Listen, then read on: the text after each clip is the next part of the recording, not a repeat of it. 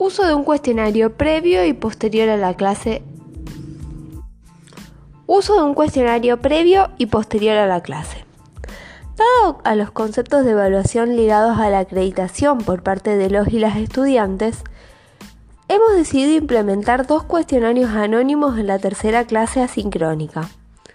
El primero de estos pretendía indagar sus conceptos previos, que entendían por equidad e igualdad.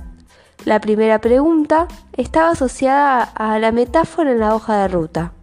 De esta forma, fue posible comprender a qué se asocian estos conceptos y la manera en que justifican su elección de forma anónima.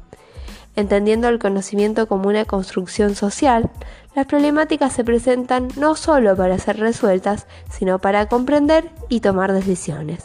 La comprensión de los conceptos se logra si se hace un uso productivo de estos a lo largo del trayecto.